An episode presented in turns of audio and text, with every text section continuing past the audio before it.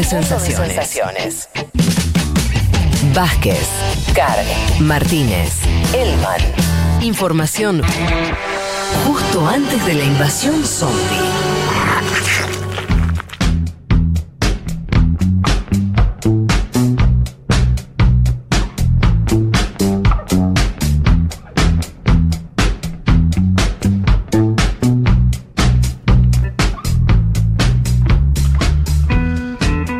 Les decía que íbamos a arrancar por Uruguay y por Brasil para conversar un poco de lo que está ocurriendo en esos países. De Uruguay, del cual además tenemos muchísimos oyentes que seguramente nos van a poder hacer eh, algunos aportes. Eh, bueno, le está pasando mal Uruguay, está atravesando semanas complicadas. En algún punto, obviamente son situaciones distintas, pero con cierto paralelismo con Chile en este sentido, que es avance la vacunación y avance los contagios y avance la pandemia, ¿no? O sea, es un, un paralelismo complicado. Ahora Argentina está experimentando también algo de eso. Aunque las vacunaciones en Uruguay y en Chile tienen mayor similitud, usan la misma vacuna, la Sinovac y la Pfizer también en segundo plano, ¿no? Tienen, tienen algunas similitudes en ese sentido. Eh, Uruguay está más, superó el, tercio de la población vacunada. O sea, después de Chile, en términos absolutos de vacunados y en términos relativos a su población, perdón, me corrijo, sobre todo en términos relativos a su Sí. población, en absoluto es, es, eh, en términos absolutos es muy poco eh, lo, lo que vacuna Uruguay. En términos relativos, un, eh, un tercio de la población ya está inoculada. Esto es más o menos 1.200.000 personas. Un dato que sorprende es que sobre todo vacunó a los que están entre los 55 y los 70 años, más que la franja de mayor edad. Por ejemplo, a diferencia a la, Argentina y en otros países donde sobre todo se vacunan a los de mayor edad, en Uruguay la franja que más se vacunó es esta, de mayores, pero entre 55 y 70. Esto tiene que ver con que eh, para los mayores de edad, de más de 70, están usando Pfizer, no Sinovac, pero la que mayor dosis llegó a Uruguay claramente Sinovac. Eh, esto es algo que. Bueno, Chile también hizo eso, después lo modificó, etcétera. Hay toda una cosa ahí con, con respecto a, a- a, eh, a la utilización de una u otra vacuna respecto a las edades, a, la- a las franjas etarias. Eh, el viernes Uruguay tuvo 79 muertos. Vos decís, para de vuelta lo- el Sí. tema de lo relativo y lo absoluto. En términos absolutos, Argentina, por ejemplo, tiene más. Sí, sí, más Sí. de 300, sí. El tema es que Uruguay son muy poquitos. Eh, en Uruguay, esa cifra, eh, en Uruguay por día se, se muere incluso menos gente que esa en un, en un día normal, en un año normal sin pandemia. ¿Sí? O sea, se- alrededor de 70 personas. Por lo tanto, que se mueran 80 solo por COVID te demuestra que es una situación muy complicada. Sí, totalmente. ¿Sí? Tenemos que tomar dimensión de eh, el tamaño de Uruguay para entender que estos son números muy preocupantes, que hablan de una pandemia que está eh, muy crecida. Vos decías, Leti, el año pasado tuvieron, mantuvieron, por distintas razones, incluso algunas de difícil explicación, pero Uruguay estuvo, no te diré al margen, pero nada que ver en términos de, lo que vivíamos el resto de los países. Este año muchos lo adjudican a la cepa Manaos, a la cepa brasilera, que generó un nivel de contagio en Uruguay eh, inusitado. Algunos hablan también de un gobierno, el de la calle Pou, que entre su ideología de derecha Sí. y que habían tenido un 2020 bastante benévolo, no tomó medidas de cuidado, ¿sí? Y entonces, claro, se encuentra esta segunda ola, tal vez la primera para Uruguay, con poca protección en ese sentido. Sí, la calle Pou con este discurso de no me voy a convertir en un estado policíaco, ¿no? Y esto siempre de la responsabilidad individual. De hecho, ha dicho literalmente, los uruguayos y las uruguayas saben qué tienen que hacer en este contexto de pandemia, o sea, apelando a esa responsabilidad o supuesta responsabilidad individual. Totalmente. Y eso ahora, bueno, se están pagando un poco los, costos de eso, ¿no? Eh, ahora hasta el 30 de abril no hay presencialidad de las clases en Uruguay, no hay gimnasio, shopping, hay limitación de, de apertura de locales, similares a las cosas que ahora está aplicando el gobierno argentino. Esto es el Fede, ahí con lo, con lo de las escuelas me parece interesante el dato, porque incluso este gobierno que supuestamente fue el, más, el que más libertades concibió, eh, dio, mejor dicho, el año pasado. Incluso me acuerdo que Luis Lacalle Pou permanecía eh, en los canales de televisión argentinos explicando cómo era su gestión de la pandemia, cosa que ahora obviamente no hace por motivos que estará a la vista. En ese momento, este momento, digo, a partir de marzo, se anuló la presencialidad en las escuelas. Y en la Argentina se seguía dando. Lo digo para el debate que también se está dando en la Argentina. Mañana va a haber algún tipo de eh, cacerolazo de algunos sectores, eh, movilizaciones por la mañana para impulsar la presencialidad en escuelas. Hasta el gobierno que más libertades eh, impulsó en América Latina dijo las escuelas no pueden permanecer abiertas. ¿sí? Me parece que ese es todo un dato. y yo el otro día preguntaba, casi al aire, ¿Qué ciudad latinoamericana está hoy con presencialidad en las escuelas? Lo pregunto de verdad, como para meterme en ese debate. Obviamente te saco un segundito de Uruguay, pero me parece que es interesante discutir estas cuestiones. Hasta Uruguay, que no tomó decisiones drásticas y que el Frente Amplio le pide que tome decisiones más drásticas que tienen que ver con la economía y con la ayuda a los sectores para que se puedan quedar en su casa confinados, hasta Uruguay no tiene las escuelas abiertas. Bueno, en ese sentido, para cerrar esta parte uruguaya, eh, digamos que el el debate ahora gira en torno justamente a las ayudas o no económicas que rinde el gobierno de la calle Pou, dado que ahora sí, justamente tienen eh, muchas más restricciones a la movilidad que las que tenían el año pasado. Si ya el año pasado podías suponer que aún así, dado una pandemia internacional, eh, tenías que, ayudar a sectores más vulnerables, en este contexto esto ya se vuelve mucho más eh, urgente. Lo voy a terminar acá Uruguay porque quiero pasar rápido también eh, Brasil, porque quiero ahora de tener, hacer un análisis un poco más general eh, respecto a, las derechas y quiero escucharlos a ustedes a ver qué opinan respecto a eso. Pasemos a, Brasil, donde eh, también una semana complicada. Brasil viene acumulando una media de muertes de, de 3.000 por día. Sí, un récord que se rompe a diario. Sí, en el último mes, ¿no? Eh, hace no sé cuánto habíamos informado, habíamos comentado eh, que, eh, bueno, que habían pasado los, los 300.000 muertos en Brasil como una cifra, como, como una barrera que se ha pasado. Ya estamos en 371.000 hoy. O sea, muy rápidamente vamos a llegar a los 400.000. Brasil va a llegar a las 500.000 muertes muy probablemente en un plazo también no muy largo por la propia dinámica, por más, incluso aunque empiece a bajar, eh, ojalá esto suceda lo más rápido posible, la cifra de muertos, eh, bueno, el, millón, el medio millón de, fallecidos de Brasil es, algo que ya empieza a estar muy cerca en el horizonte, una dinámica que, eh, que, es, que es tremenda desde el punto de vista sanitario.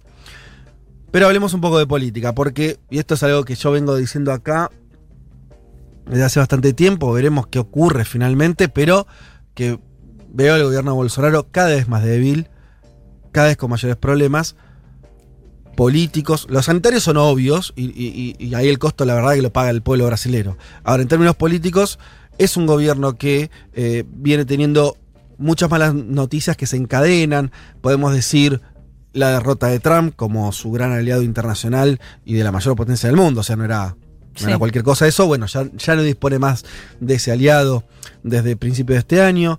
Em, tiene una crisis eh, política que lo vimos con recambios de gabinete en, los últimos tiempos de forma acelerada. Eh, tuvimos eh, toda esa, esa crisis vinculada al sector militar con las renuncias barra despidos de las jefaturas militares eh, hace poco tiempo. Tenemos la noticia que además esto en las últimas horas se recontra confirmó con la decisión de ya del, del conjunto del Tribunal este, Supremo de Brasil que habilitó finalmente a Lula eh, que su decisión hace que se habilite eh, finalmente a Lula como posible candidato a las presidenciales al eh, anular los procesos que tenía. Otra noticia que también lo complica a Bolsonaro, porque, y esto lejos de las pavadas que se venían diciendo donde eso también lo favorecía, no, eso lo perjudica y ahora cualquier encuesta dice que el único político en Brasil que hoy derrota a Bolsonaro en cualquier escenario es Lula. Por lo tanto, que Lula está habilitado, obviamente era una mala noticia para Bolsonaro en términos objetivos. Entonces, se acumulan las malas eh, noticias. Esta semana se conoció, la semana que pasó, se va a instalar ahora este día jueves, eh, una comisión en el Congreso de Brasil que va a investigar nada más y nada menos el desempeño que tuvo Bolsonaro en la pandemia. Ustedes se preguntarán, ¿hace falta? La verdad que es un desastre a todas luces. Sí, bueno, está bien, pero en Brasil eso es parte del debate político, porque tenés un gobierno diciendo, Bolsonaro insiste en que hizo todo bien, eh, que eh, sigue insistiendo con cosas que cada vez suenan más delirantes, pero eh, hace horas nada más, asistió a un acto de vuelta sin barbijo, Mm. eh, contaron ahí los periodistas que había agarrado algo así como 140 manos y después agarró un bebé, ¿viste? No, tremendo. Bueno, toda una locura, eh, pero hay toda una narrativa bolsonarista y que, que sigue sosteniendo eh, en su círculo más cercano de que él defiende el trabajo de los brasileros, la economía, que más o menos los que tienen que morir se tienen que morir y mala suerte, pero que el país tiene que avanzar, está ese, eh, eh, toda esa, esa Sí. narrativa. Pese que a los indicadores económicos tiraron por la borda, digamos, este discurso de que, que se prioriza, ¿no? Porque Sí. los datos económicos de 2020 de Brasil fueron muy malos también. Claro, pasa que Bolsonaro no se maneja con datos Claro. y, y su discurso no se estructura a partir de elementos. Sí, no se sostiene sobre de- ninguna base. Claro, su, su argumentación no pasa por mostrar ese, ese tipo de, de números o, demás, sino más bien en, en cuestiones vinculadas a, a ideas más abstractas por ahí, pero bueno, que tiene algún efecto. A lo que voy es, ¿esta comisión es relevante o no? Bueno, yo creo que sí, y que va a ser otra, otro momento, y esta semana y la que viene, porque la comisión va a empezar a funcionar el día jueves, veremos, pero puede ser también que le traiga varios dolores de cabeza porque ya se acordó que exministros de Bolsonaro sean los primeros en declarar en esa comisión. Estamos hablando del exministro de Salud, Claro. Eduardo Pazuelo, que fue el que eh, después tuvo una serie de cambios, pero el, el que, el que generó toda esa, sería, no gestión de la pandemia. ¿sí? Ma- Mandetta, ¿no? Creo que era el primero. Mandetta fue el anterior, Pazuelo eh, es un militar. Eh, también está eh, Ernesto Araujo, el gran canciller Sí. de Bolsonaro, también responsable de todo el debate respecto a las vacunas, si las compraban o no las compraban. Em, Fernando Acevedo, ex ministro de Defensa. Y ya tenés tres pesos pesados de- del Sí. bolsonarismo que van a rendir cuentas en, eh, en esta comisión y se verá qué dicen y se verá que eso también yo insisto con una cosa, por más que ya en Brasil, entre comillas, todo el mundo sabe lo que hizo o no hizo Bolsonaro Sí. en la pandemia, otra cosa es cuando eso tiene efectos políticos concretos y vos tenés una comisión en el Congreso, gente declarando, esto teniendo repercusión pública y Bolsonaro teniendo que estar todavía más a la defensiva. Hmm. ¿sí? De hecho, lo que Bolsonaro quería con esta comisión, y lo logró a medias, es que no solamente investigue al gobierno federal, sino también qué hicieron los gobiernos estaduales, los municipios, como una forma Sí. de embarrar un poco la cancha, pero la verdad que todo parece indicar que los grandes focos van a estar sobre figuras Es que vinculadas a su gobierno. Fede, y viste que siempre estuvo sobre las sombras, ¿no? Que se iban porque querían hacer algo con respecto a la pandemia y no lo podían hacer porque Bolsonaro tenía otra postura. Poder escuchar si es que cuentan más en detalle y, y qué se debatía, digamos, en, en los salones, me parece que va a estar muy interesante. Bueno, como ver esto, qué pasa con claro, eso. totalmente. Como esta comisión además la va a integrar, obviamente, opositores al gobierno de Bolsonaro, también oficialistas, pero hay ciertas preguntas que ya adelantan que van a ser un poco los ejes centrales o eso intentarán. Uno es, ¿cuánto dinero público, mira esto, se gastó en la... Eh, X- eh, ah, estas palabras siempre me molesta. Eh, hidroxicloroquina. Hidroxicloroquina. El, entre comillas, medicamento que ustedes recuerdan, Bolsonaro publicitaba Sí. era el comienzo de la pandemia. Después se calmó un poco, pero al principio estaba ahí con Trump los dos Es que hubo- promocionando. es que hubo un problema. Lo- los estudios Sí, dieron, junto a Canosa, es verdad. junto a Canosa, dieron que no, eh, que lejos no de serv- curar el COVID generaba nuevos problemas a los pacientes que tomaban ese medicamento. Ni hablar de que al final, este, además, eh, si hubiera tenido un efecto positivo, Brasil no tendría esta cifra de muertos. Bueno, Sí. pero el tema es que el gobierno gastó plata en esto, en promover este, este, este O sea, campaña a favor de la hidroxicloroquina. Claro, de esta droga que no tenía sustento, esto se lo dijeron del minuto cero, Sí. sustento en estudios científicos, etc. Incluso el ejército, y por eso también está convocado Acevedo, el exministro de Defensa, el ejército estaría involucrado en la producción en masiva, a gran escala, de la eh, hidroxicloroquina. Ah, va. tremendo. Entonces, bueno, ves, ahí ya tenés una pregunta interesante, una pregunta que puede tener problemas. La otra es, que, según la oposición, el gobierno Bolsonaro, deliberadamente, los ministros, eh, y esto como que hubo reuniones vinculadas a esto, promovían la inmunidad de rebaño como forma de superar la pandemia. Y ojo al piojo. ¿Qué significa eso? Significa que podría haber habido una política deliberada de contagio para lograr la inmunidad de rebaño. Recuerden el principio de la pandemia, marzo, abril, Sí. mayo de 2020.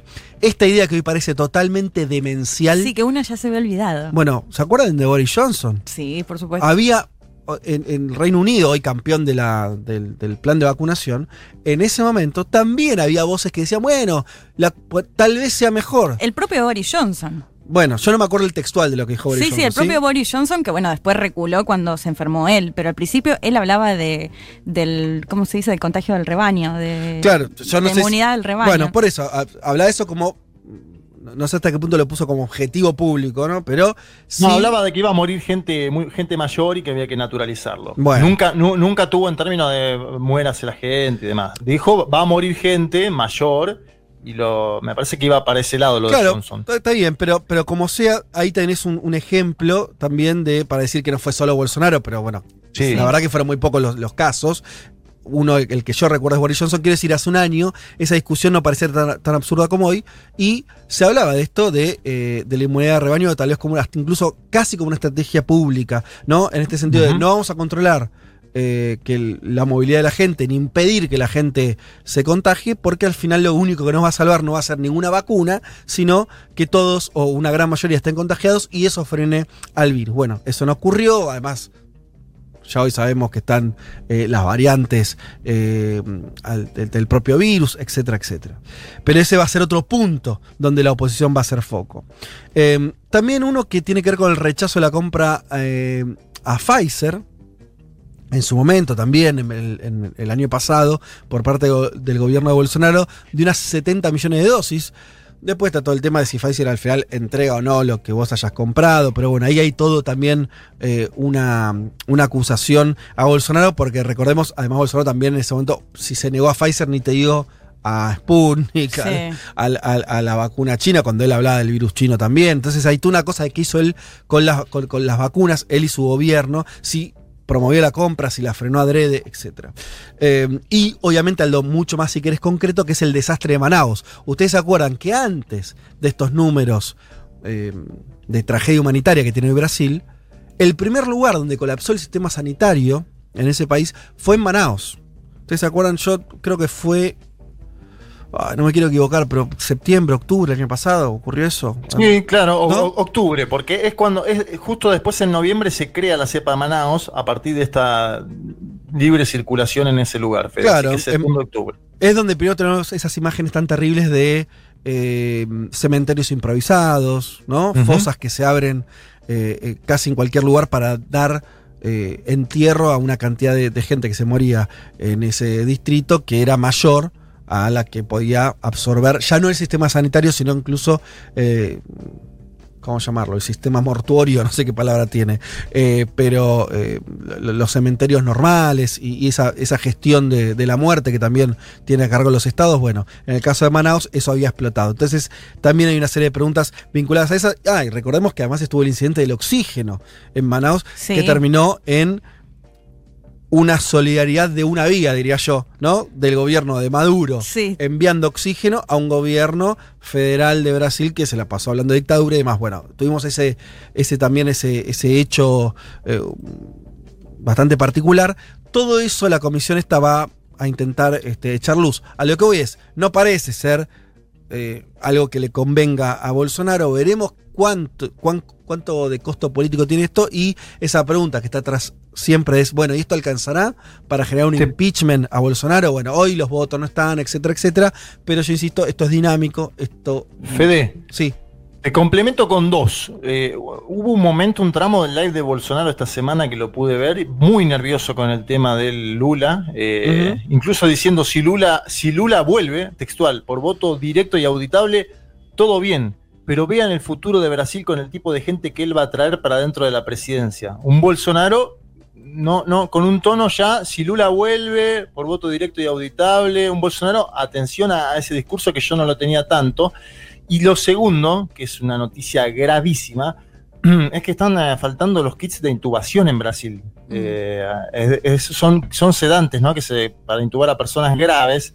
Y, y, esto, sumado a la hospitalización de los sub 40, que sigue creciendo, marca un escenario muy, muy preocupante en términos sanitarios, que obviamente también se va a colar en esta comisión parlamentaria de investigación que vos mencionabas, porque la situación, más allá de los datos, es cada vez más grave en los detalles que tenemos, ¿no? Es decir, si no hay kits de intubación, bueno, eh, las, ciudades en Brasil se pueden ver eh, colapsadas o se intuba a la gente de cualquier forma, lo cual es algo muy dramático, y a la vez esta hospitalización de los sub 40 que hace que permanezcan a la vez más tiempo en terapias intensivas, porque los cuerpos aguantan más y porque eso lleva a una saturación de las propias unidades de terapia intensiva. Son detalles feísimos, pero que van a ser parte de la Comisión Parlamentaria de Investigación. Bueno, por eso, eh, veremos cómo, cómo sale Bolsonaro, cómo transita esta, esta investigación, cómo sale la política de Brasil. Ustedes saben, la política en Brasil es muy compleja, muchísimos partidos fraccionados, eh, una derecha también repartía esto que nosotros llamamos siempre centrado, la forma en que los brasileños lo llaman, pero básicamente una serie de partidos de derecha que apoyan a Bolsonaro, eh, pero que no tiene una organicidad muy fuerte. Veremos cómo repercute en ese sentido, algunos cómo repercute también eh, esta presencia de Lula cada vez más fuerte y más, más centrada en la, política de Brasil. Yo quería hacer una serie de reflexiones pensar un poquito más allá de, estas noticias que estuvimos contando. Me voy a tomar unos pocos minutos nomás para, bueno, esto, para, para, no, eh, para no terminar a las 6 de la tarde el programa del día de hoy. Prometo que no. Eh, pero pensar esto, creo que en el cono sur, por eso hablé de Brasil, de Uruguay, agregemos Argentina, por más que no sea eh, un eje nuestro de nuestro programa, pero para, para hacer este análisis es necesario. Yo creo que es, eh, analizable en términos de, mini región, porque creo que hay una serie de experimentos políticos que están ocurriendo acá.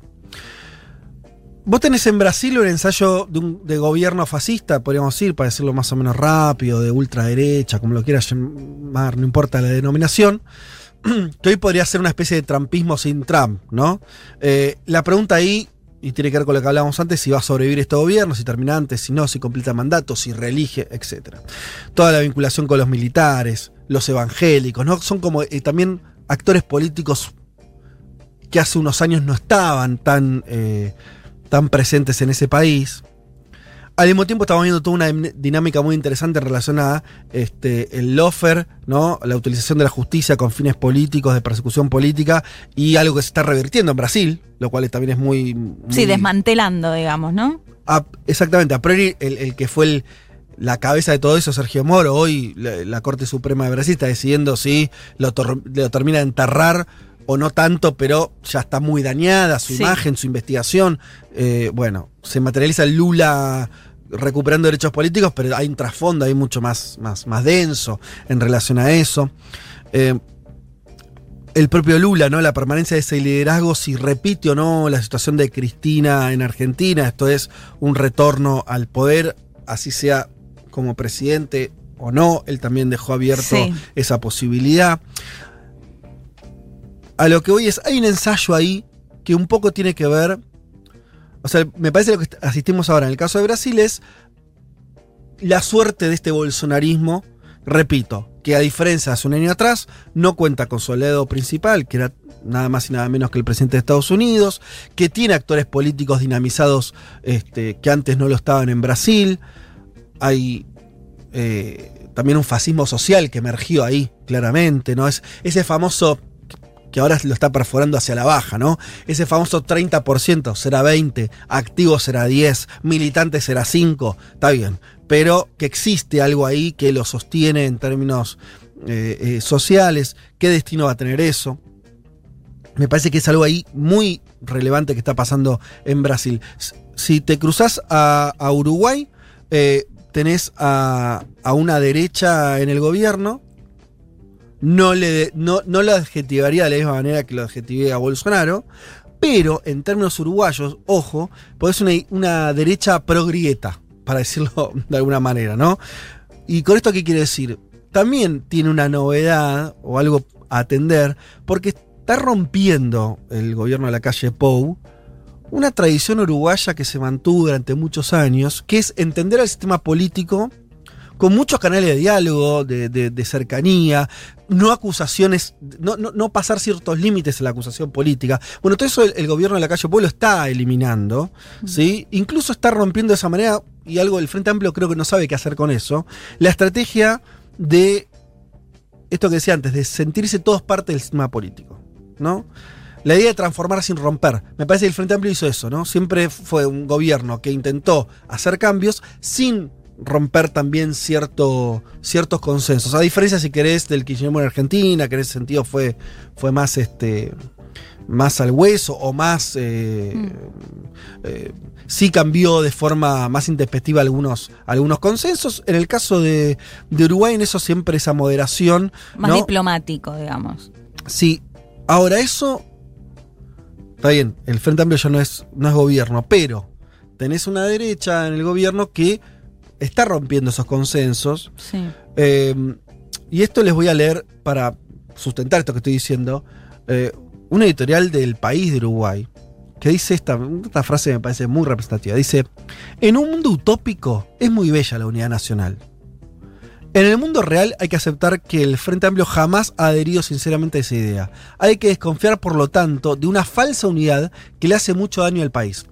¿Qué significa esto? Vos tenés a sectores muy relevantes la élite uruguaya diciéndole a la calle Pou, che, no vayan por el consenso, acá avanzá en la tuya, ¿sí?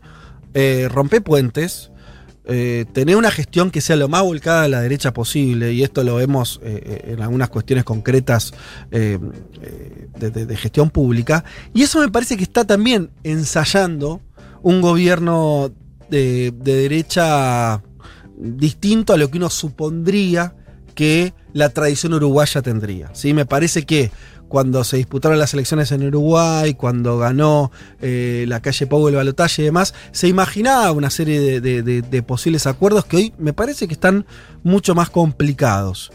Eh, y después tenemos, para completar lo que yo le decía, este análisis, me dirán ustedes que, que cómo la ven, con la oposición argentina. ¿No? Que en las últimas horas, en los últimos días, pero podemos irnos un poco más para atrás, pero en los últimos días fue bastante obvio con lo, lo- lo que pasó en relación a la gestión de la pandemia el debate que hubo Sí. en las clases, que la Patricia Bullrich ahí este, eh, en- afuera de, la, de, de- de Olivos, ¿no? O sea, eh, tenés también una, un- una, una oposición, uno podría decir, yo diría, en algunos casos bolsonarista, en otro caso es una oposición que diría de élite pura, ¿no? Es como una derecha muy, muy, este, que, representa, parece representar casi solamente a la élite más este, concentrada de la Argentina. Entonces ahí vos tenés también, ¿cuál es el problema de esto? Y trato de cerrar, ir cerrando la idea, disculpen si, si, si me tomo unos minutos, pero me parece que hay puntos en, en común en, estos- en estos tres países con respecto a cómo circulan estas ideas y cómo se instala esta idea de, eh, de- de- de estos sectores de derecha, algunos en el gobierno, otros en la, eh, en la oposición, que es, yo creo que una de las cosas distintivas es que no es antipolítica.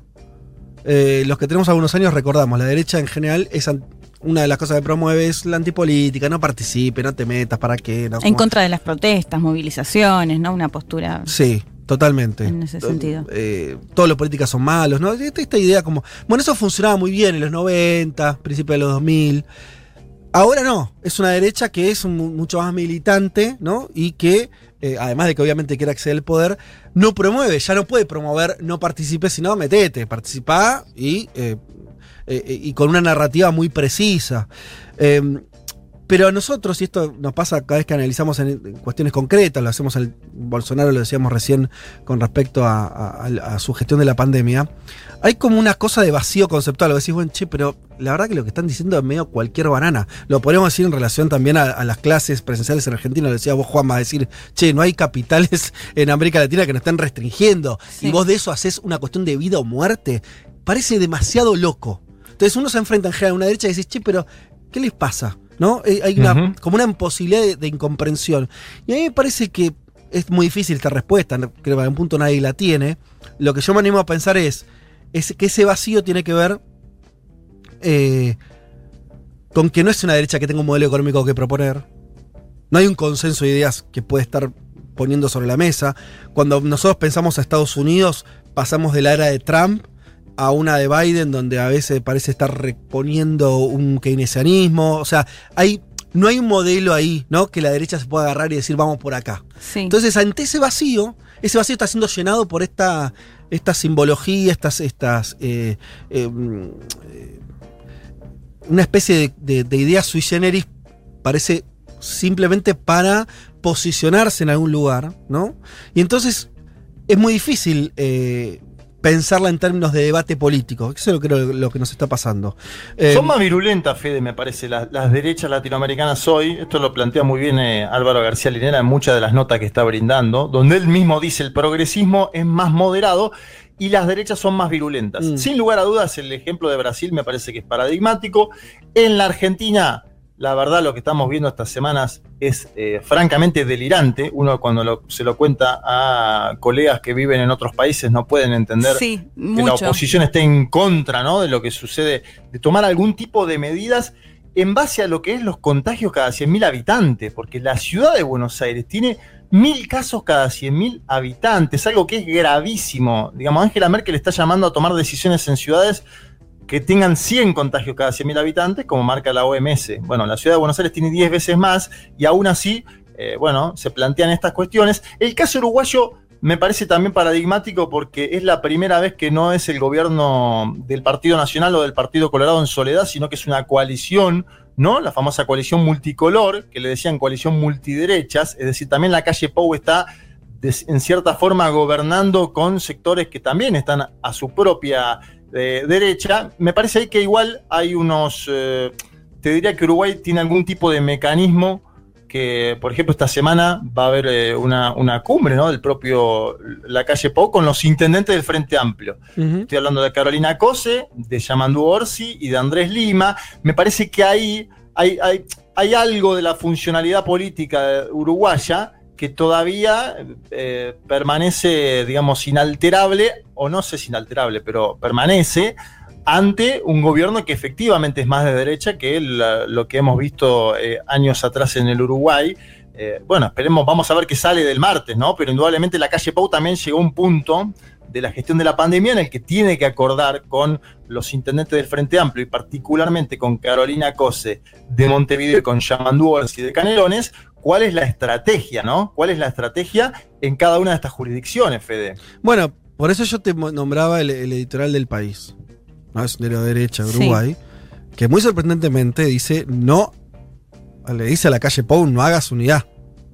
La unidad es mala, la unidad, o sea, el, el, los acuerdos son malos para el país. Es el, en general el discurso de derecha va por el otro lado, ¿viste? Claro. claro. Entonces, a lo que voy es, me parece que, que es interesante eso. Si vos, eh, yo insisto con esta idea de, de como de vacío conceptual, ¿no? La idea, no sé, si vos tomás las frases esta, ¿no? La peor escuela es la que cierra, decís, pero ¿qué, ¿qué significa eso? Si vos decís, bueno, cualquier frase de Bolsonaro que quieras agarrar, sí. eh, eh, incluso, bueno, la calle Pou, que ahora, eh, ¿se acuerda? El año pasado he dicho, no estoy dispuesto a ir un, a un estado policíaco, vos le, le, lo recordaste, Leti, sí. y eh, ahora tiene disposiciones donde están pidiendo incluso penalidades para los que incumplan cuarentena. Bueno, Fede, y, sí, déjame sumarte un dato después. Sí, no, lo que querías, ahí, ahí te dejo.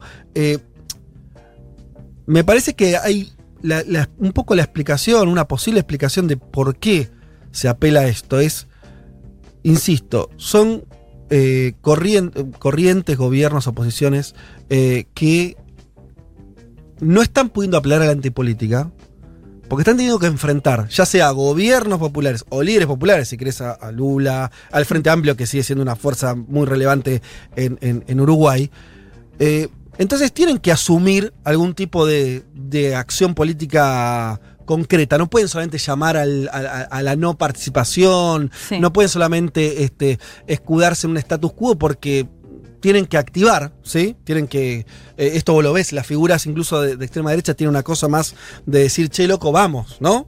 La, la, nosotros lo vemos en Patricia Bullrich, o sea, sí, sí. vamos, quieren sumar, quieren. ¿No? Hay una cosa ahí de. Ahora, con un. con escaso nulo horizonte hacia dónde ir. Hmm. Si vos la verdad te, te- te querés un poco fijar qué modelo tienen, Sí. más o menos para, para dónde están perfilando, es muy difícil responder esas preguntas. Entonces me parece que ahí es donde por ahí se explica, ¿no? La cosa esta que nosotros a veces llamamos delirante, no se entiende. Bueno, claro, si vos te estás, estás queriendo conjugar una necesidad de acción política Hmm. y al mismo tiempo un horizonte. Y bueno, puede ser que lo que te pase es que termines apelando a eslogan que no tiene mucho sentido, ¿no? A, cierto vacío, en ese- eh, vacío peligroso. Eh, pero, no sé, a mí me parece que hay que seguir pensando esta situación porque al final es a lo que nos enfrentamos en, estos países, ¿no? Sí, me pasan dos cosas, mira, pensándolo y bueno, y anclado eh, inevitablemente también en la Argentina y estos argumentos que vos decías. En el caso de la calle Pou, que me acuerdo que el año pasado cuando apenas empezó la pandemia, casi todos los países cerraron las escuelas, o sea, se volcaron a las clases virtuales. En el caso de Uruguay, yo no sé si se acuerdan, a mitad de año volvieron las clases presenciales, pero en ese contexto de pandemia muy tranquila en Uruguay. Quiero decir, cuando en la primera, en la primera de cambio que al gobierno de la calle Pou se le complicó con la cantidad de casos de contagios y de muertes, decidió cerrar las escuelas. Digo, eso me parece que, porque acá se dice mucho, bueno, pero acá en Argentina estuvieron cerradas el año pasado. Bueno, pero en Uruguay se, pudo- se, permitió eso porque estaban muy tranquilos la cantidad de casos. Digo, eso por un lado con este argumento de eh, la derecha en lo que tiene que ver con, con las clases. A lo que voy es que la calle Pou, en definitiva, cuando se la vio complicada, también cerró las escuelas de manera presencial. Y por otro lado, sumo inevitablemente a Chile, que yo lo pensaba mucho esta semana, que también se pone como modelo, no sé si se acuerdan, ay, qué lindo el cafecito entre Bachelet y, y, mm, Piñera cuando cambian, digo, esta cuestión de la institucionalidad, que Sí. también se habla mucho de Uruguay, y pensaba, ¿cómo puede ser que en Chile cuando anunciaban la, la vacuna, eh, la Coronavac, esta la Sinovac, no, no existía, digamos, esta postura de la oposición, que Mm. quizás tiene que ver con esto que vos planteabas también, ¿no? Gobierno a la derecha también en Chile. No, claro. Pero también hay una, una derecha que no está gobernando y me parece que tampoco se toma esa postura de lo que estamos viendo que está pasando acá en la Argentina. De hecho, me pasaba mucho con lo que, lo que planteaba Juanma, de hablar con colegas de otros países que me planteaban, no, no puedo creer lo que pasa en Argentina, digo, esta oposición a estas medidas restrictivas que de hecho ni siquiera son tan restrictivas si uno lo mira con lo que está pasando en, en lo- en la región, en los países vecinos, en Colombia. Seguro. Eh, yo a Chile no te lo incluí porque eh, en esta trilogía que intenté hacer, me parece que la derecha chilena además está en una situación muy especial. Está en el gobierno, pero eh, con un desgaste muy importante. Venía como, ¿no? Viene el proceso constituyente. Hay una cosa ahí que pasó. Sí, pero digo, la oposición podría tener una postura también, Ah, si no. querés, mucho más dura, eh, y no me parece, me parece que hay como un acompañamiento más de parte de la oposición. Pero eso lo decíamos la- la- el domingo pasado. Claro, por eso me O sea, refiero, el no sé si tiene que ver decíamos, con que... no, para mí, claramente, el domingo pasado dijimos eso. O sea, cuando en todos los lugares donde gobierna la derecha y hay una oposición de izquierda, no hay cuestionamiento a, a las medidas de sanitarias. Al revés, hay apoyo. Sí, pero O ni siquiera me parece en la oposición más de derecha que por ahí no forma parte del gobierno de Piñera. Entonces no, no veo esa cuestión que sí, se ve acá muy claramente. Claro, claro. Eh, al que no escuché para nada es a Juan Elma. No sé si se fue a bañar, no le interesó lo que estamos charlando. No, estoy, estoy, estoy Ah, escuchando. bueno, eh, decía algo, siguiendo. o que sea, de, de- de- no sé. Eh, no, a ver, eh, eh, yo, yo creo que, que hay que, mm, digo, en base a eso que decías vos de, de- del, del elitismo y demás, yo eh, digo, si uno mira esas protestas, al margen del discurso de, digo, de los líderes que quieren capitalizar ahí, digo, bueno, Mm. Burrich en el caso argentino está, está claro. eh, quizás hacer el ejercicio de, de ir, eh, digo, no, no ir a esas marchas, pero sí de, de- de mirar qué es lo que, qué- cómo ve la situación la gente que va ahí. Digo, y ahí no, no, no veo para nada una cuestión elitista, veo lo contrario. digamos, Ajá. no- no- Interesante, a ver. eh, Yo opino no, lo contrario, pero quiero que lo, por favor, profundices. eh, a ver, eh, acá tomo el caso de, de, de un oyente uruguayo que habla de, de esto de la rebeldía se volvió derecha, ¿no? Dice, Sí. los moderadores de izquierda y la rebeldía se volvió derecha. A propósito de esto último, recomiendo el libro de Pablo Stefanoni. Sí. Yo cu- cuan- con Pablo, cuando empezamos a, a trabajar juntos en, en el proyecto, después Pablo siguió con, con su libro. eh, digo, ahí la- nosotros hicimos muchas entrevistas de, de campo, digo, sobre todo a jóvenes, era más que nada el, el- el objeto de, de estudio en ese entonces. Y no eran pibes, o sea, digo, pibes libertarios, pibes que hoy están en las calles. No eran para nada elitistas, más bien lo contrario. Los, digamos, uno veía que lo- lo- los elitistas éramos nosotros. Ujú.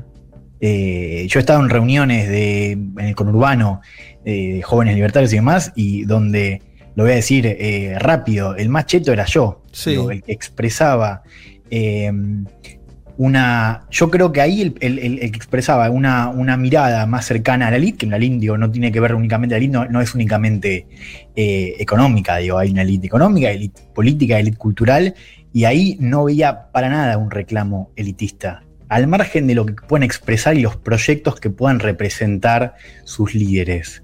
Creo Pasa que, que, si uno mira eh, esas manifestaciones, no hay eh, Mm. para nada un reclamo, o sea, digo, por más de que, de, de que pueda haber, o sea, porque tampoco veo un proyecto ahí detrás, ahí sí coincido con esto de, de la falta de futuro, pero yo me, me haría otra pregunta ahí que es, yo estoy totalmente de acuerdo y creo que hay algo de esa, de esa falta de futuro que se canaliza muy bien en esta protesta, por eso eh, se hablan de estas eh, utopías reaccionarias, ¿no? Por Mm. eso líderes como Trump, como Le Pen o como Bolsonaro no proponen un- una utopía futuro, sino que proponen volver ¿no? a un falso pasado mítico, ¿no? Los 60 y demás. Sí. Ahora, tampoco veo narrativas alternativas que propongan otro futuro. Y lo digo de otra manera.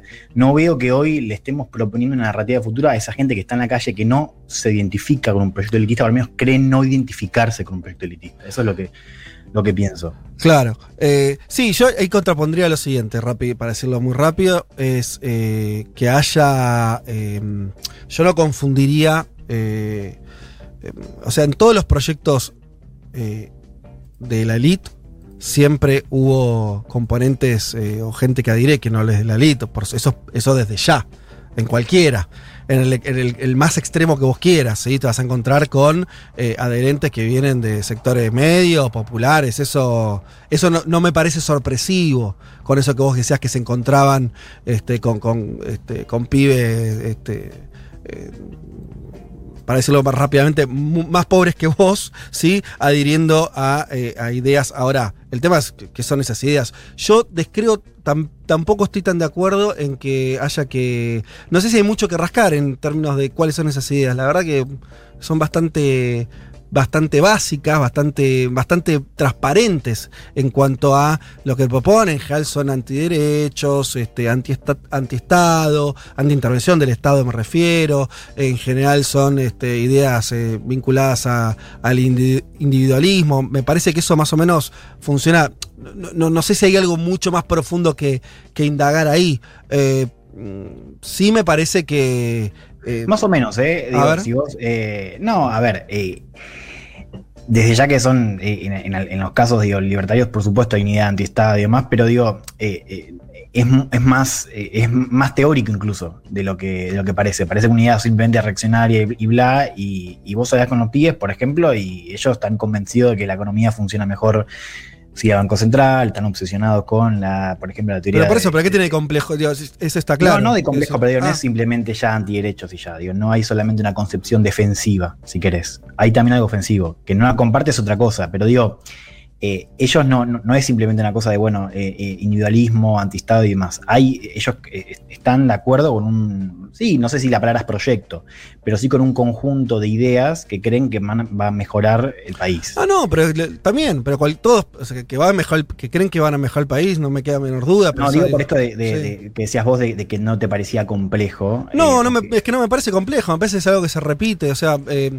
eh, cual- cualquier movimiento reaccionario os encontrás eh, ideas que son bastante similares. De hecho, creo que los sectores de izquierda o nacional popular o lo que sea, sí tienen un nivel de. de- no es lo mismo lo que plantea hoy, no sé, este, cualquiera de ellos que lo que se planteaba hace 40 años. Me parece que hay una transformación más grande. Me parece que en este, en este resurgimiento vos ves las ideas básicas, son más o menos mm, similares a las que puedes rastrear en otros momentos históricos. Ahí no veo una novedad. Me parece que no es eh, el punto no es la novedad eh, mm, eh, de la plataforma. ¿Sí? No me parece que ahí pase gran cosa, por lo menos yo hasta ahora no detecté que hubiera ideas novedosas o- cuando digo complejas me refiero a que, que tengan grises, en general no los tienen. eh, Eh, no, sí, yo, yo ahí veo algo mucho más heterogéneo de lo que parece, ¿eh? en general. Ok. Incluso el en bueno, el libro de Pablo lo recoge bien, o Sí. sea, ideas nuevas, bueno, nuevas, entre comillas, ¿no? Pero, Pero digo, el- el una. ecofascismo, no, por, por ejemplo, hay un capítulo entero dedicado al, al- al ecofascismo, ¿no? O sea, de cómo hay un grupo, bueno, sí, fascista que eh, en, su, en su lucha para proteger el medio ambiente termina adhiriendo un montón de ideas eh, y de, praxis de la derecha. Esa es una. el, mira, cosas, digo, yo no conocía.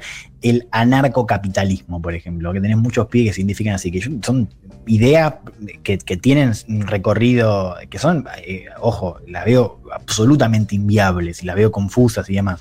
Lo que digo es que, que hay hay algo un poco más, más vasto y que en general es, es, heterogéneo, porque, bueno, acá hoy tenés, eh, hay como tres grupos, ¿no? O sea, los libertarios, los conservadores y los nacionalistas.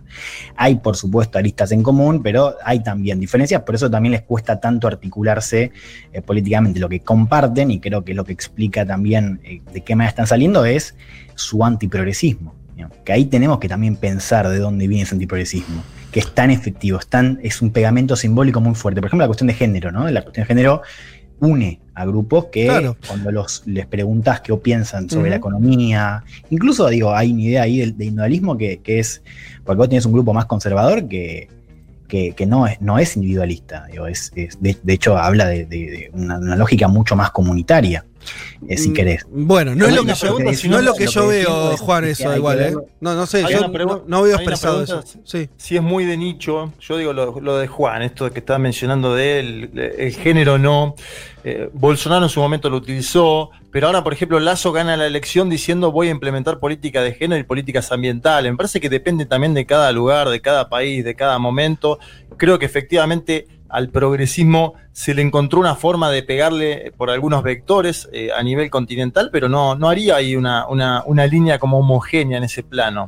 Yo insisto que sigo. No, no entiendo, ¿a qué te referís? O sea, como que. que... Y que la derecha en algunos lugares también utiliza eh, la política de género para acceder a, a, los gobiernos, como lo hizo en el Ecuador. Y ahora sí, claro, el caso de es, es, sintomático porque Lazo hablaba de, defensa de género cuando Correa decía que, que acusaba a Jacu Pérez por, el tema del aborto incestuoso y por, bla. Por eso, es un caso particular. Claro, por eso que es más complejo. en general, digo, en mm. general, el antifeminismo es una bandera que comparten, que incluso une a grupos de derecha en eh, gran parte de América Latina. Coincido que Ecuador puede ser un caso aparte. No, y, acá, en la Argentina tenías, acá en la Argentina tenías eh, diputados del PRO que estaban a favor de la legalización del aborto y que lo militaron como nunca, pañuelos verdes. Me parece que es un poquito más complejo. ¿ah? Bueno, yo no, no estoy, pero está bueno que lo discutamos, no estoy de acuerdo con, eso. me parece que no, que hay homogeneidad, hay similitudes. Eh, por lo menos yo lo limité. No, de acuerdo, que hay similitudes desde ya. No, no, no, pero lo que importa, o sea, no, está bien. Siempre es como, mira, eh, en historia, yo cuando en historia, rupturas y continuidades. Bueno, está bien. El tema es, hay más continuidad y más ruptura, porque si no uno no, dice nada. Lo que yo creo, y mi verdad relativa, por supuesto, y por eso eh, habría que lo charlemos un poco, incluso eh, a costa del programa, del, horario del programa, es, mm, por lo menos en el caso de Brasil, lo limito de vuelta a eso para que se entienda, de Brasil, de Uruguay y Argentina, yo encuentro, encuentro una derecha con grandes similitudes en cuanto a su direccionalidad, y me parece que una, un, gran punto de eso es que cuando vos te metés a, a bucear en, la programática, cuesta pensarlo en términos de, este, proyecto, porque eso parece mucho más, más difuso, ¿sí? Eh, pero que hay una idea de profundización de, este, de lo que podríamos de Argentina llamar la grieta o este, los enfrentamientos, con una lógica mucho menos este, sistémica en cuanto a pensar a, la política como, como un sistema en el que todos este, eh, juegan, ¿sí? Eh, y con una activación política fuerte. Por eso Bolsonaro agitando su base, Bullrich en Argentina lo mismo. Hay una cosa que, eh, este, que es muy clara, me parece muy clara, a diferencia de otros momentos donde este, la derecha jugaba otro partido, jugaba el partido, yo insisto, la antipolítica, no te metas. Bueno, acá hay otra cosa. ¿sí? Ahora, no me parece a mí que haya una, que haya una cosa muy este, novedosa ni, compleja en cuanto a lo que proponen. Lo que proponen es, está bastante claro. El tema es cómo lo están haciendo. Para mí hay un cómo ahí, que es este, en todo caso eh, un poco más este. Eh, más, más este, no, no quiero decir la palabra violento, pero porque no, llegamos a esa instancia por suerte todavía, pero sí igual, en, no, hablo de la novedoso, yo no estoy diciendo que los líderes propongan algo novedoso o complejo, ¿no? Estoy diciendo lo que expresan eh, desde abajo, ¿eh? Claro. estoy de acuerdo. A mí no me interesa eso. o sea, pero porque, No, pero vos decís el cómo. Yo creo que lo más interesante, bueno. Eh, o sea, Fede plantea el cómo lo hacen, cómo lo están haciendo.